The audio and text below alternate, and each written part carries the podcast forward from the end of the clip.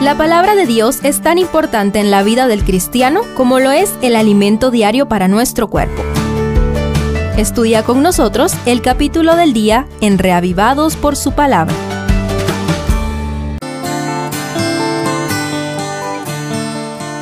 Hechos 4 presenta tres escenas que continúan al milagro de sanidad en favor del cojo de nacimiento del capítulo anterior.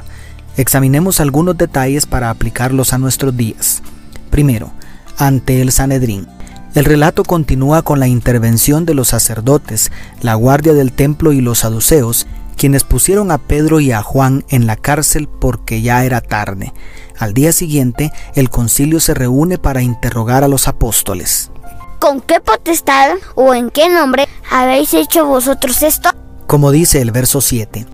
A esta malintencionada pregunta, Pedro, lleno del Espíritu Santo, responde entre otras cosas. Sea notorio a todos vosotros y a todo el pueblo de Israel que en el nombre de Jesucristo de Nazaret, a quien vosotros crucificasteis y a quien Dios resucitó de los muertos, por él, este hombre está en vuestra presencia sano. Según el verso 10.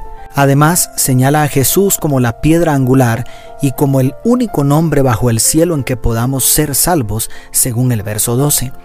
Ante una respuesta tan categórica y la evidencia innegable del cojo que saltaba en medio de ellos, los líderes religiosos terminaron haciendo el ridículo y no atinaron más que amenazarlos.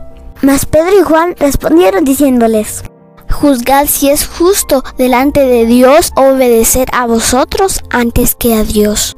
De acuerdo al verso 19, es asombroso ver a Pedro hablar con tanta valentía. Definitivamente, el Espíritu Santo tomó el control de la situación y los sacerdotes se vieron obligados a dejarlos libres. ¿Qué harías tú si fueras arrastrado a los tribunales por causa de tu fe? Segundo, ante el trono de Dios. Inmediatamente después de quedar en libertad, se reunieron con la comunidad de creyentes y elevaron sus voces en alabanza y adoración al Dios que tan maravillosamente había intervenido, como dice el comentario bíblico adventista del verso 24. A partir de varias citas del Antiguo Testamento, los versos 24 al 31 parecen un salmo que fue elevado al trono de la gracia en oración. A mí me impresiona la petición central que hacen los apóstoles en los versos 29 y 30. Y ahora, Señor, mire sus amenazas y concede a tus siervos que con todo de nuevo hablen tu palabra, mientras extiende su mano para que se hagan sanidades y señales y prodigios mediante el nombre de tu Santo Hijo Jesús. Cada vez que nos arrodillamos para orar, nos presentamos delante del trono de Dios. ¿Qué le estamos pidiendo en nuestras oraciones? ¿Ya le pediste valor para predicar? La oración de Pedro y Juan conmovió de tal manera al cielo que la tierra se sacudió y el Espíritu volvió a derramarse, según el verso 31. Y tercero, ante los apóstoles. Como si fuera una consecuencia de lo anterior, la última sección del capítulo nos habla de la unidad y amor que había en la iglesia naciente. El verso 32 inicia diciendo, y la multitud de los que habían creído era de un corazón y un alma, y ninguno decía ser suyo propio nada de lo que poseía, sino que tenían todas las cosas en común.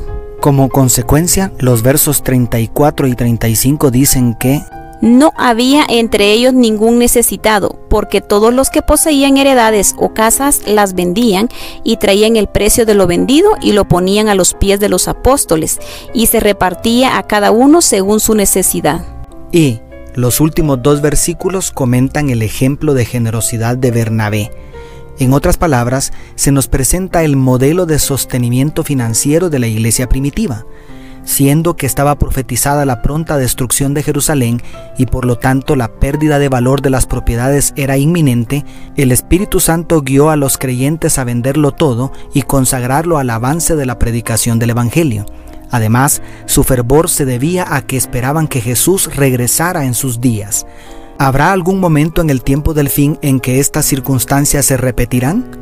El Señor Jesucristo enseñó que sí, pero mientras esos días llegan, ¿cuán dispuestos estamos a llevar a la tesorería de la iglesia los recursos que el Señor demanda de nosotros? Que Dios nos ayude a predicar con denuedo el mensaje de los tres ángeles y a dejar atrás el amor a lo material para sostener su obra. Dios te bendiga. Tus amigos, la familia Sosa Villeda.